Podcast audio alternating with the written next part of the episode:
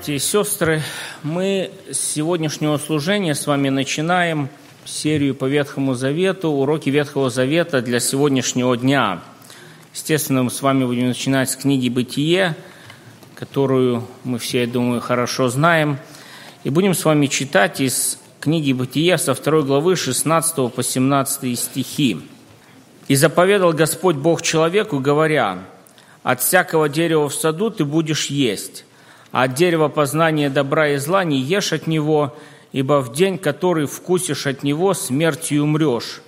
И 1 Коринфянам 15, 22, «Как водами все умирают, так во Христе все живут». Мы с вами сегодня будем беседовать о трагедии непослушания Богу, о том, что произошло в Эдемском саду, как это отразилось для нас и чему мы можем из этого научиться. История Адама и Евы – Понятно, что она знакома не только нам с вами, ходящим а, в церковь, она знакома людям абсолютно неверующим, знакома даже тем, которые отвергают Бога. И вот мы с вами находим, что Адам был сотворен по образу и подобию Божию. In his image and likeness. Было и подобие Божие, был и образ Божий. Он был поселен в Эдемском саду, и Бог дал ему труд – его пребывание в Эдемском саду это не было такое вот а, веселое ничего не делание. Бог дал ему свободную волю, а, дал ему свободу от греха, и самое основное, это Бог дал ему возможность иметь свободное и постоянное общение с Ним. И вот наряду с этим Бог дает ему повеление, которое мы с вами прочитали, а, которое, в принципе, довольно простое. Он говорит, что есть много то, что ты можешь делать, но вот от дерева познания добра и зла есть нельзя. И дается наказание, смертью умрешь. И, конечно, считается, что речь идет о духовной смерти, вызванной разделением с Богом, хотя наступает и плоская смерть, потому что с этого момента Адам становится смертным человеком и теряет право на вечную жизнь. Также хочется отметить, что когда Бог давал это повеление, Евы там не было – она была сотворена немножко позже. И не знаю, то ли Адам неправильно пересказал, то ли Ева услышала то, что хотела услышать, но, судя по всему, по последующему ее ответу змею, она не совсем а, правильно поняла, или Адам неправильно сказал, пересказал повеление Божье. Мы с вами не знаем, сколько времени прошло с момента, а, когда сотворение Евы и, и до момента грехопадения – но вот происходит встреча со змеем, и мы видим, что мышление Евы начинает работать уже немного в другом направлении. Скорее всего, Адам также был с нею. Мы э, в Библии читаем, э, в одной из английских переводов написано «gave it to her husband who was with her». Дала мужа, который был с нею. И, и дерево вот это хорошее для пищи, приятно для глаз и вожделенно, потому что дает знание – похоть плоти, похоть очей и гордость житейская. Те же самые принципы, они были использованы для искушения Христа, и здесь мы видим большую разницу. Мы видим трагедию непослушания в одном случае и триумф победы в другом случае. Непослушание Богу в одном случае и победу над сатаной в другом случае. И вы знаете, что змей сегодня, он нисколько не поменялся. Вопрос, а подлинно ли сказал Бог – он может принимать различные формы, а, а, объекты исследования, а, но принцип его остается одним и тем же. Заставить человека сомневаться в Божьей любви и в Его Слове, посеять в сердце человека такую мысль, что Бог, оказывается, от него спрятал или сокрыл что-то лучшее. И человек, который подается на эти уловки сатаны, подается на вот это хорошо, приятно, вожделенно, он действительно через некоторое время обнаруживает нечто, что Бог скрывал, даже, наверное, правильно будет сказать, ограждал, от чего Бог ограждал человека. Ограждал его от греха, разрушительной силы. В этой истории мы видим, что Бог подошел к Еве. А, и женщины, они создания, конечно, более любознательные, любопытные, ищущие, потому, в принципе, их и в церквях, даже по статистике, гораздо больше, чем мужчин. И я даже вот не уверен, если бы а там один Адам был, может, то дерево неизвестно сколько простояло, он даже, наверное, к нему бы и не подошел, и не посмотрел, и, и, и забыл бы, что оно бы уже было. Мы иногда так с вами делаем. Я, я Еву, конечно же, не виню ни в коем случае. Это проблема Адама, что он допустил, не остановил ее. Но самое печальное происходит потом. Самое печальное происходит потом, когда Адам уходит от ответственности – как только ты взял этот плод, как только ты согласился с тем, что тебе предложила жена, это твое решение.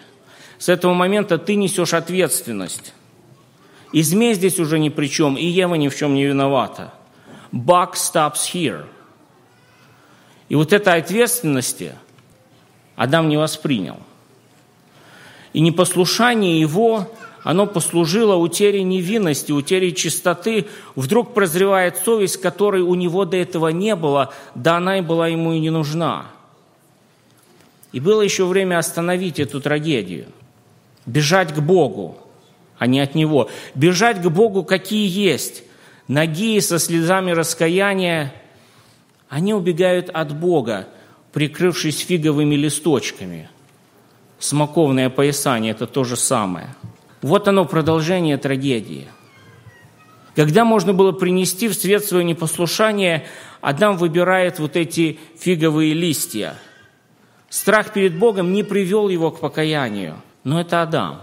Братья и сестры, как часто мы с вами оказываемся вот в такой ситуации, что-то совершили, понимаем, что неправильно, и вот нужно как-то это прикрыть ну, перед людьми понятно, ну, даже и перед Богом иногда пытаемся, потому что, ну, все-таки хочется выглядеть красиво. И делаем эти опоясания. Как часто мы можем ходить в церковь вот в этих фиговых листочках религиозности, самовольного смиренномудрия, ложной святости, напускной набожности, чрезмерной серьезности, неестественной радости, фальшивого христианства – как часто мы с вами копируем Адама, как часто на вопрос «Где ты?» мы из кустов показываем вот эти смоковные опоясания, а второй рукой достаем длинный список извинений, объяснений, доказательств, что я не виноват. Это жена, это бес попутал, это сосед соблазнил, это начальник сбаламутил. А вообще во всем виноваты масоны и американцы. Это я один такой хороший, и мне такому святому, единственному неповторимому тяжело, но я не виноват. Как часто мы можем становиться на такую позицию? А трагедия продолжает набирать обороты. Сначала непослушание, затем сознательный уход от Бога и нахождение извинений для своего греха. И непослушание, оно заставляет нас вот это прикрываться этими смоковными опоясаниями. И у Адама были еще моменты, когда все можно было вернуть – когда эта трагедия не получила бы дальнейшего развития, но он с каждым шагом сознательно уходил от Бога все дальше и дальше. Бог ему задает два вопроса. А, мы читаем в 3 главе, 11 стихе. «Кто сказал тебе, что ты наг, и не ел ли ты от дерева, с которого я запретил тебе есть?» И Адам, когда он отвечает на вот эти два вопроса, он в принципе игнорирует первый вопрос – а, а на второй он делает вид, что он не совсем понял. Хотя ответ должен был простой. Ел ли ты из дерева? Ел. И все. Но его ответ, он звучит очень интересно. Он начинает рассказывать о жене, э, которую, кстати, Боже, ты мне дал. А потом вот змея тоже здесь оказывается. И где-то вот в конце всего лишь чуть-чуть он вроде как и себя упоминает. Ну и у меня вроде как выбора тут не было. Ну и я там оказался, все же делали. Но вопрос звучал очень просто. Бог не спрашивал его о грехе Евы. Бог спросил Адама, не ел ли ты? Когда Бог подходит к нам и задает подобные вопросы, Он не спрашивает меня, Андрей, не согрешил ли Вася вчера? Он подходит ко мне и спрашивает, Андрей, не согрешил ли ты вчера? Адам снова не стал брать ответственность на себя. Ева его следует его примеру и получает наказание оба. Об этом мы читаем 3 глава, 16 и 19 стихи. И вот эта трагедия уже достигает своей кульминации. Адам не раскаялся в повиновении. Бог вынужден давать ему кожаные одежды, потому что вот эти смоковные поясания, все, что сделано человеком, оно никак не может прикрыть греха и никак не может допустить человека в присутствие Божие. Нужно покрытие человеку божественное. Мы с вами понимаем, что именно вот таким покрытием, благодаря которому мы можем снова входить в присутствие Божие, иметь общение с Ним, конечно, является Иисус Христос. И непослушание Адама послужило как раз началу вот этого противостояния человека и Бога. Оно умножило грех на земле. Вспомните Каина. Он тоже не послушался, Бог тоже ему говорил. Послушание Богу также невозможно на наших условиях. Мы помним пример Валаама. Вроде и Бога хотел послушать, Бог сказал, ну и свои условия тоже хотелось добавить. Бог от нас требует безусловного послушания, или да, или нет, и, и, и слушаться по принципу вообще нельзя, но если очень хочется, то можно, никак не получится. Эту трагедию непослушания перешил когда-то Моисей. Бог ему сказал, за то, что вы не послушались повеления моего, теперь не войдете в землю. Оказывается, проявление святости как раз и заключается в послушании Богу – то же самое произошло с израильским народом, когда Бог сказал, идите в землю, возьмите ее, они не пошли, а потом вдруг захотелось, пошли и были поражены. И когда мы смотрим на все эти примеры, мы понимаем с вами, что сатанинский принцип, а подлинно ли сказал Бог, он нисколько не поменялся. Этот вопрос продолжает звучать и сегодня, как никогда, и все эти нормы, а, а, и, принципы, и определения, которые, казалось бы, были а, сотни лет, даже тысячи лет, и никто никогда не задавал вопросы и не решал, что их нужно поменять, сегодня, оказывается, люди меняют. А подлинно ли сказал Бог? А на самом ли деле вот такое было Божье установление? И человек все дальше и дальше уходит от Бога. Некоторые доходят даже до такого, что на вопрос «А где ты?» они даже уже совести нету, чтобы даже и спрятаться. Непослушание Адама, оно всех нас заключило в смерть, забрало надежду на вечную жизнь. И, казалось бы, как обрести этот рай? Как вернуться в тот Едемский сад, где мы снова можем общаться с Богом? И вот здесь мы находим проявление Божьей любви. Божья любовь, отцовская любовь, она выходит на первый план, и Он посылает Иисуса – Сына Своего Единородного, который мы находим в э, послании филиппийцам, 2 главе написано, «Он, будучи образом Божиим, не почитал хищением быть равным Богу, но уничижил себя самого, приняв образ раба, сделавшись подобным человеку, по виду став как человек, смирив себя». И дальше основной текст, став, быв послушным даже до смерти и смерти крестной.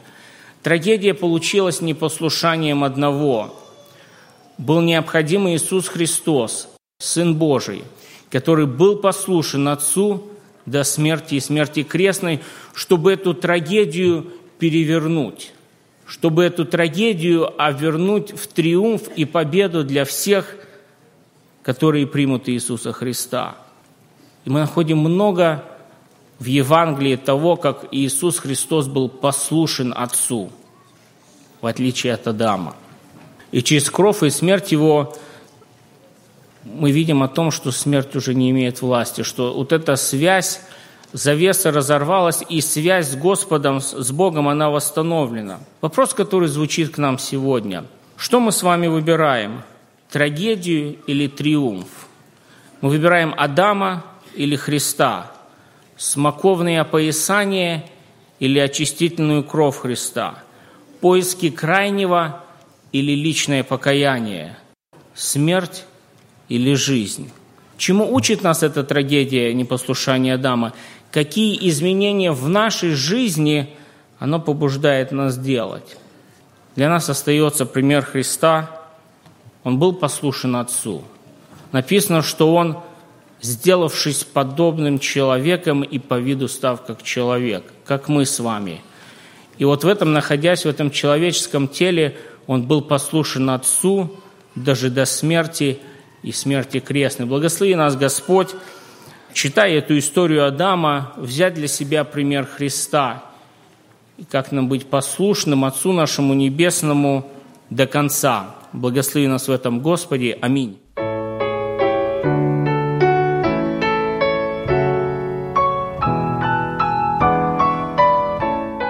Сегодня мы начинаем новую серию проповедей персонажей Библии. И мы будем смотреть на позитивные героев и также на негативных. И перед нами сегодня образ Каина. Образ Каина, он записан у нас в Бытие, 4 глава. Открывайте ваши Библии, мы будем сегодня читать Слово Божие и брать с него уроки. Бытие, 4 глава, прочитаем с первого стиха. Адам познал Еву, жену свою, и она зачала и родила Каина, и сказала, приобрела я человека от Господа. И еще родила брата его Авеля. И был Авель пастырь овец, а Каин был земледелец. Спустя несколько времени Каин принес от плодов земли дар Господу – а Авель также принес от первородных стад своего и от тука их. И презрел Господь на Авеля и на дар его, а на Каина и на дар его не презрел. Каин сильно огорчился, и поникло лицо его. И сказал Господь Каину, почему ты огорчился, и от чего поникло лицо твое? Если делаешь добро, то не поднимаешь ли лица? А если не делаешь доброго, то у дверей грех лежит. Он влечет тебя к себе, но ты господствуй над ним. И сказал Каин Авелю, брату своему, и когда они были в поле, восстал Каин на Авеля, брата своего, и убил его. И сказал Господь Каину, где Авель, брат твой. Он сказал, не знаю, разве я сторож брату моему? И сказал, что ты сделал? Голос крови брата твоего вопиет ко мне от земли. У Адама с Евой родился сын. Первый человек, который родился на земле. Первый ребенок, первый подросток, первый юноша, первый человек, который прошел от рождения, детства, юность, зрелость и смерть. Первый человек – Каин. Его имя значит приобретенный. Ева сказала, приобрела я человека от Господа. Также родился у них второй сын, это Авель. Интересно, что имя Авель значит пустота, пустой. И вот этих два брата, они жили в одной семье, и они возросли и занимались каждый своими делами. Один был земледелец, Каин, другой пастырь овец, Авель. И они имели понимание о Боге. Родители им говорили, что есть Бог. И они принесли жертву Богу. И Авель, и Каин оба принесли дар Богу. То, что они имели – каждый принес Богу дар. И Бог не презрел на дар Каина. И вот здесь у Каина происходит, что мы назвали сегодня тему проповеди «Грех у порога». И вот здесь у Каина появляется мысль убить Авеля – только мысль пришла. Что делать, когда грех у дверей? У Каина подошел грех дверям. И каждому из нас подходит грех. Что же нам делать? Что делать, когда грех у дверей? мы находим ответ в Слове Божьем. И не просто в Слове Божьем написанном, мы находим ответ в самих словах, которые говорит сам Бог. И мы читаем с 6 стиха, Бог начинает разговор с Каином. И интересно, что Бог начинает разговор с вопроса. Если мы посмотрим, когда Адам с Евой согрешили, то Бог тоже начинает разговор с вопроса. Он задает вопросы. И здесь Бог тоже Каину задает вопрос. И он говорит ему, и сказал Господь Каину, почему ты огорчился? Когда грех лежит у дверей, нам надо сделать проверку. Обязательно. И Бог здесь предлагает Каину проверку. Он предлагает ему проверить его сердце, проверить его дела и проверить его господина. Проверить его сердце. Что случилось с Каином? Каин огорчился. Он сильно огорчился, и поникло лицо его. Мы читаем в пятом стихе. И здесь Бог задает ему вопрос. Каин, почему ты огорчился? И от чего поникло лицо твое? Что происходит с твоим сердцем, Каин? Почему у тебя горечь, Каин? В английском переводе здесь написано «He was very wroth». Wrath – это значит большая злость у него была. Зло сидело в его сердце. И Бог говорит, почему у тебя это? А почему Каин огорчился? Что произошло? Каин огорчился, потому что Бог принял жертву Авеля, а его не принял. Если Каин один приносил жертву и не было Авеля, огорчился ли бы Каин на своего брата? Нет. У него не было бы причины. Авеля нету. Но так как Бог Авеля принял, а меня не принял, и вот здесь зависть у него и горечь на брата, что у брата лучше получается, чем у меня.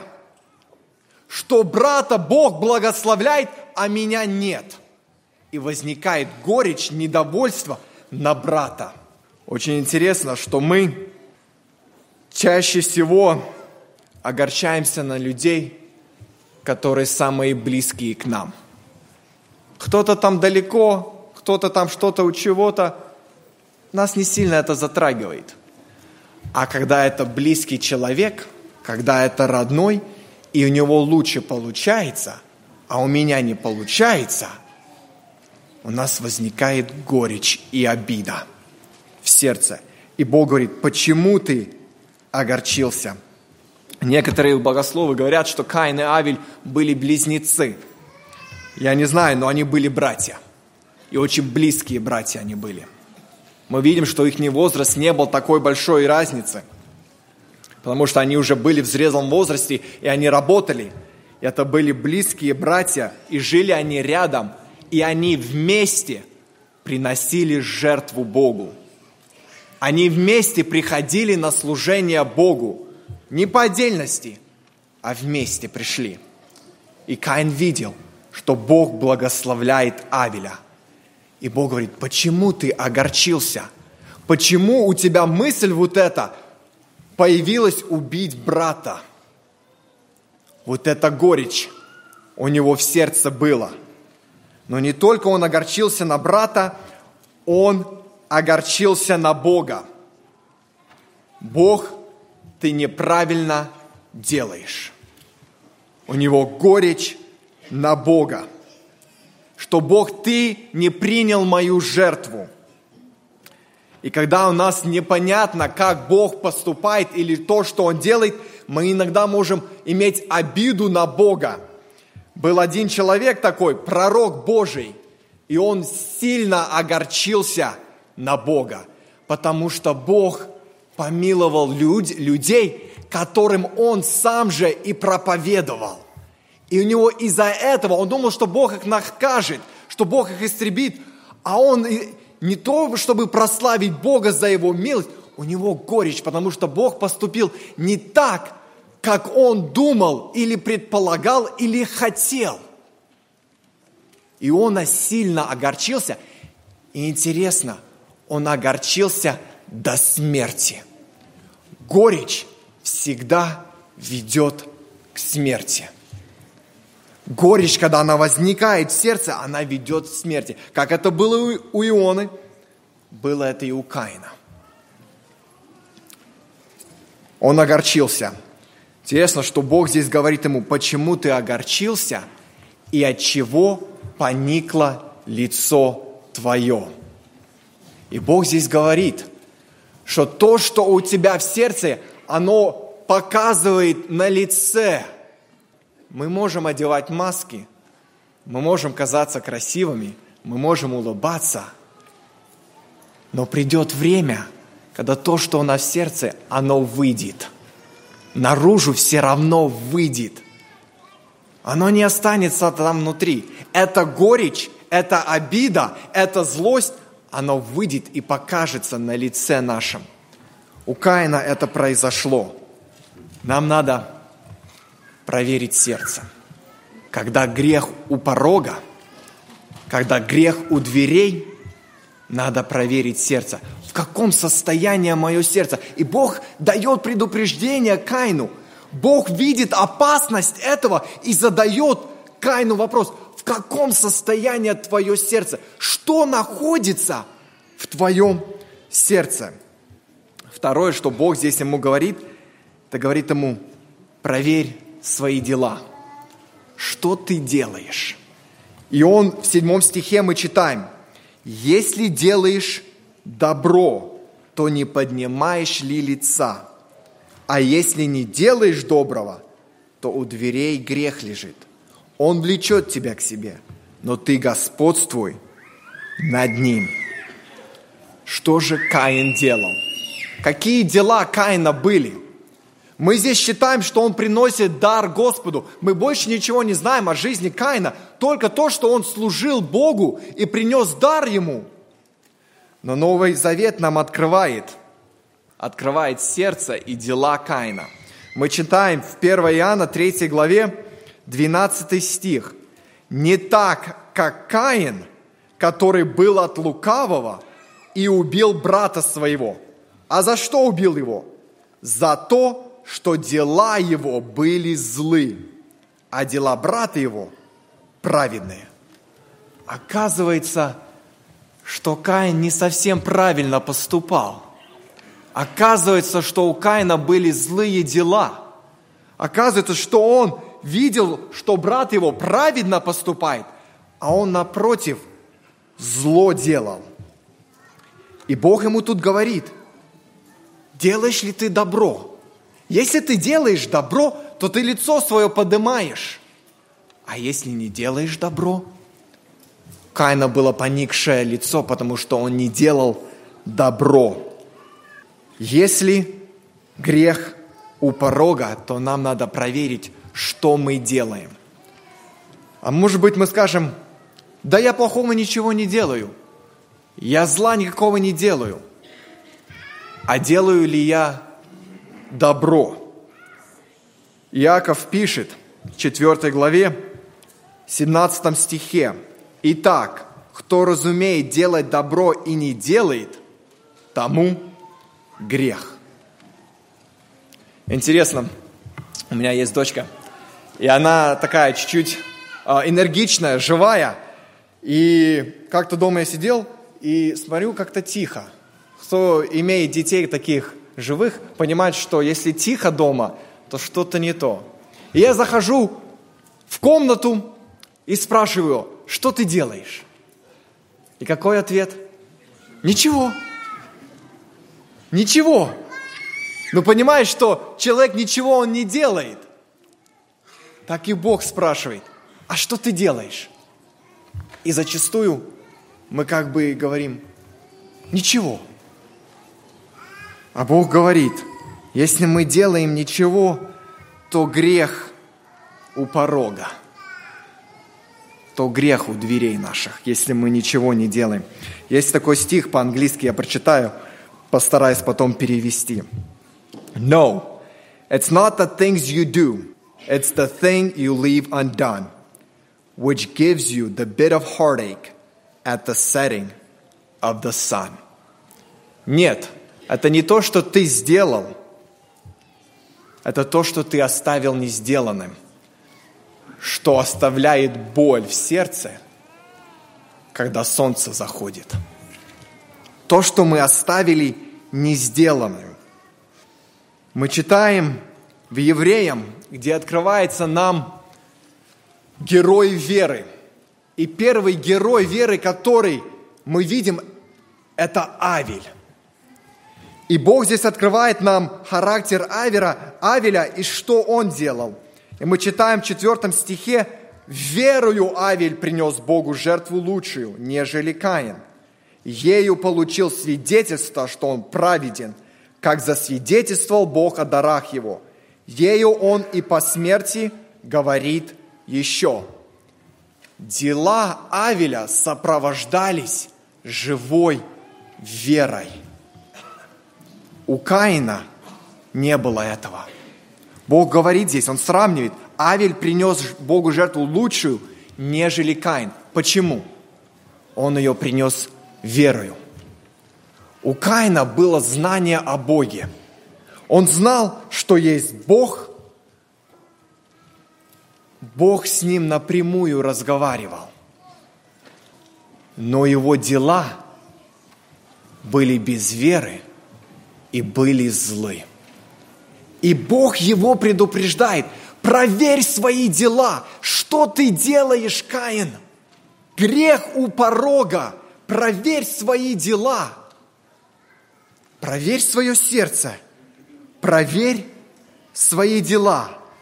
Потому что мы читаем в 11 стихе, 6, в 11 главе Евреям, 6 стихе, а без веры угодить Богу невозможно – ибо надобно, чтобы приходящий к Богу веровал, что Он есть и ищущим Его воздает. У Каина не было вот этой веры, потому что он приходил к Богу, а здесь сказано, чтобы приходящий к Богу веровал. Он приходил к Богу, но веры у него живой не было. Интересно, мы прочитали, что Каин был от лукавого – это как? Ева родила сына говорит, я приобрела человека от Господа.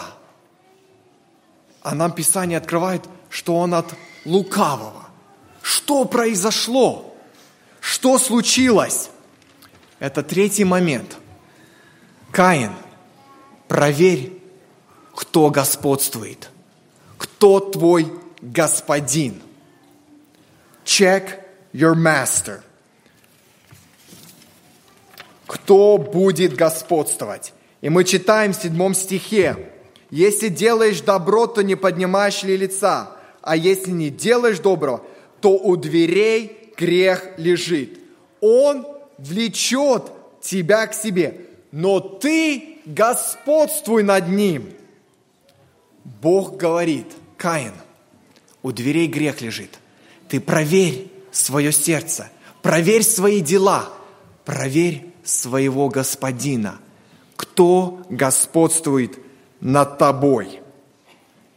Интересно, здесь нам открывается больше э, грех в своей, в своем влечении и в своем свойстве, как грех действует. Интересно, что грех не ворвался в сердце Каина – Грех лежит у дверей. Что интересно, он не входит, а он зовет к себе. Он влечет к себе. Грех влечет к себе. Я читал одну историю, как один эскимос убил волка. Он взял нож, обмочил его в кровь. Кровь засохла, он еще его обмочил в кровь. Пока весь нож не был в крови, засохшей крови, он взял и поставил его в снег и отошел, спрятался и ждал. Пришел волк, по запаху определил кровь, и видит эту кровь, и начал лизать эту кровь. И он лижет, лижет эту кровь, и ему приятно, он питается от этого. Но он потом лижет, пока он не слезал всю кровь, и лижет этот нож, и не чувствует, что этот нож уже поранил его язык, и он лижет уже свою собственную кровь. И так умер этот волк.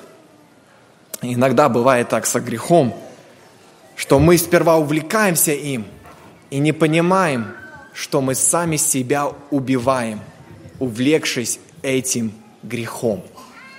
Сами себя. Бог говорит, ты господствуй над ним. Имел ли Каин способность господствовать над грехом? Имел. Бог никогда не дает повеления, которое нам невозможно исполнить. Бог сказал ему, ты господствуй над этим грехом.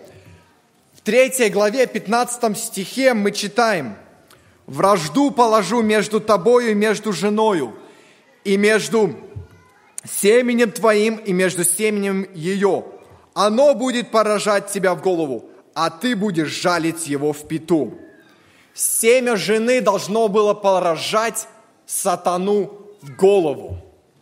Вот это было господство над грехом. Каин это знал. Обетование это было сказано, потому что Авель поверил этому обетованию. И это показывало то, что будет человек, будет тот, который будет господствовать над грехом, который будет господствовать над ним. Каин мог взяться за это обетование и говорить, нет, я от семени Евы и от Адама, и я буду господствовать над грехом, а не грех надо мною. Но камень не взялся за это. Мы читаем в шестой главе Римлянам. Итак, да не царствует грех в смертном вашем теле, чтобы вам повиноваться ему в похотях его.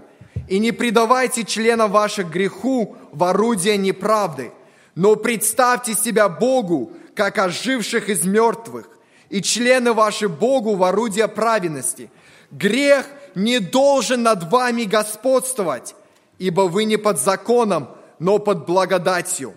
Грех не должен над нами господствовать. Кто твой господин? Как мы можем господствовать над грехом? Первое – это принять господство Иисуса Христа в нашей жизни – невозможно, невозможно победить грех и господствовать над грехом, если у нас не будет Иисус Христос нашим Господином.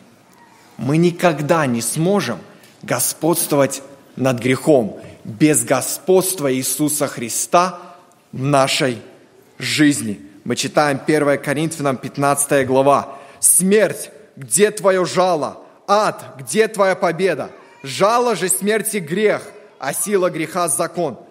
Благодарение Богу, даровавшему нам победу Господом нашим Иисусом Христом. Один человек, семя жены, Иисус Христос, победил грех и господствует над грехом. Мы должны принять господство Иисуса Христа в нашей жизни – чтобы мы могли господствовать над грехом. Без этого мы не сможем никак господствовать над грехом. Один американский писатель написал такие слова. Это неверующий человек, не верит в Бога. Он написал такие слова. But you're gonna have to serve somebody. Yes, you're gonna have to serve somebody. Well, it may be the devil or it may be the Lord – but you're gonna have to serve somebody. Мы будем служить кому-то. Кто-то будет нашим господином. Это может быть сатана, или это может быть Господь. Кому мы будем служить? Иисус Христос говорит, если вы принимаете мое господство, то я вам скажу, как вы можете господствовать над грехом. И он много раз говорил, и он говорит, бодрствуйте и молитесь, чтобы не впасть в искушение. И он говорит, бодрствуйте и молитесь. Вот это бодрствование и молитва дает нам силу господствовать над грехом. Также мы читаем в Слове Божьем, когда Христос привел притчу о семени, которое упало на дорогу, на каменистую, в терни, на хорошую почву. Там было семя, которое упало на камень. И мы читаем в Луки 8 главе написано, а упавшее на камень – это те, которые, когда услышат Слово, с радостью принимают, но которые не имеют корня и временем веруют, а во время искушения отпадают. Они не имеют корня. Чтобы господствовать над грехом, нам надо бодрствовать и молиться. Чтобы господствовать над грехом, нам надо иметь корень. Потому что во время искушения мы можем отпасть. Как мы можем господствовать? Первое – принять господство Иисуса Христа в нашей жизни. Второе – это бодрствовать и молиться. Третье – укорениться в Слове Божьем. Бог сказал Каину, грех лежит у дверей, он влечет, но ты господствуй над ним. Какой результат был у Каина? Очень печальный результат. Он не, сме, не сумел принять вот это господство и господствовать над грехом. Эта мысль, которая у него зародилась в сердце, он не сумел побороть вот эту горечь. И мы видим результат. Он убивает своего брата. И Бог своей великой милости не отверг Каина. Я удивляюсь и поражаюсь этим. Первый убийца совершил грех, который Бог его предупреждал и говорил, ты господствуй. И Бог приходит к Каину и еще с ним разговаривает. Великой милости Господь. И он говорит ему, где Авель, брат твой? Опять стучит его сердце и говорит, ты, ты осознал, что ты сделал? Где Авель, брат твой? Сердце Каина. Первый человек, который задает Богу вопрос. И он отвечает дерзко и говорит, не знаю. Хотя он прекрасно знал. Он здесь лукавит перед Богом. Вот почему в Писании мы читаем, что он от лукавого. Он говорит, я не знаю, хотя прекрасно понимал и знал, где его брат. И он говорит ему, Богу вопрос задает, разве я сторож брату моему? Как бы, Бог, чего ты меня спрашиваешь? Я здесь ни при чем. Меня не спрашивай его ожесточение сердца. И Бог тогда ему говорит, что ты сделал? Этот вопрос Бог задает также и матери Каина, Еве. Когда Ева согрешила, Бог ей тот же самый вопрос задал и говорит, что ты это сделала? И он также здесь задает Каину, Каин, что ты это сделал? опять стучится в сердце Каина. Каин отвергает Бога. И мы читаем в 16 стихе. «И пошел Каин от лица Господня».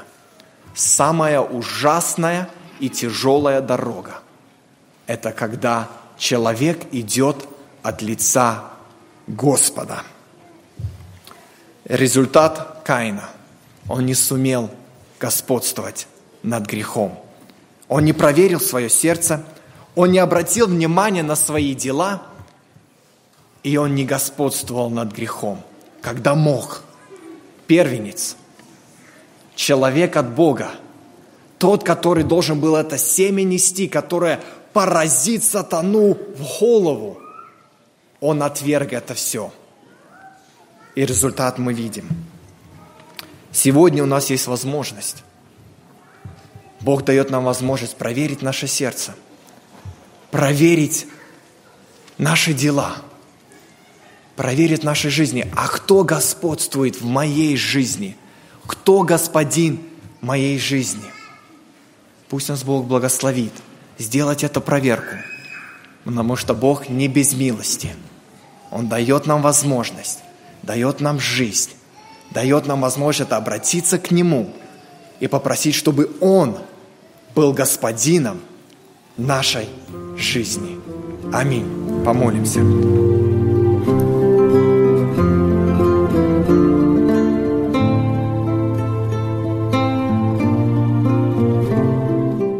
Эту проповедь вы можете найти на сайте Церкви Спасения salvationbaptistchurch.com.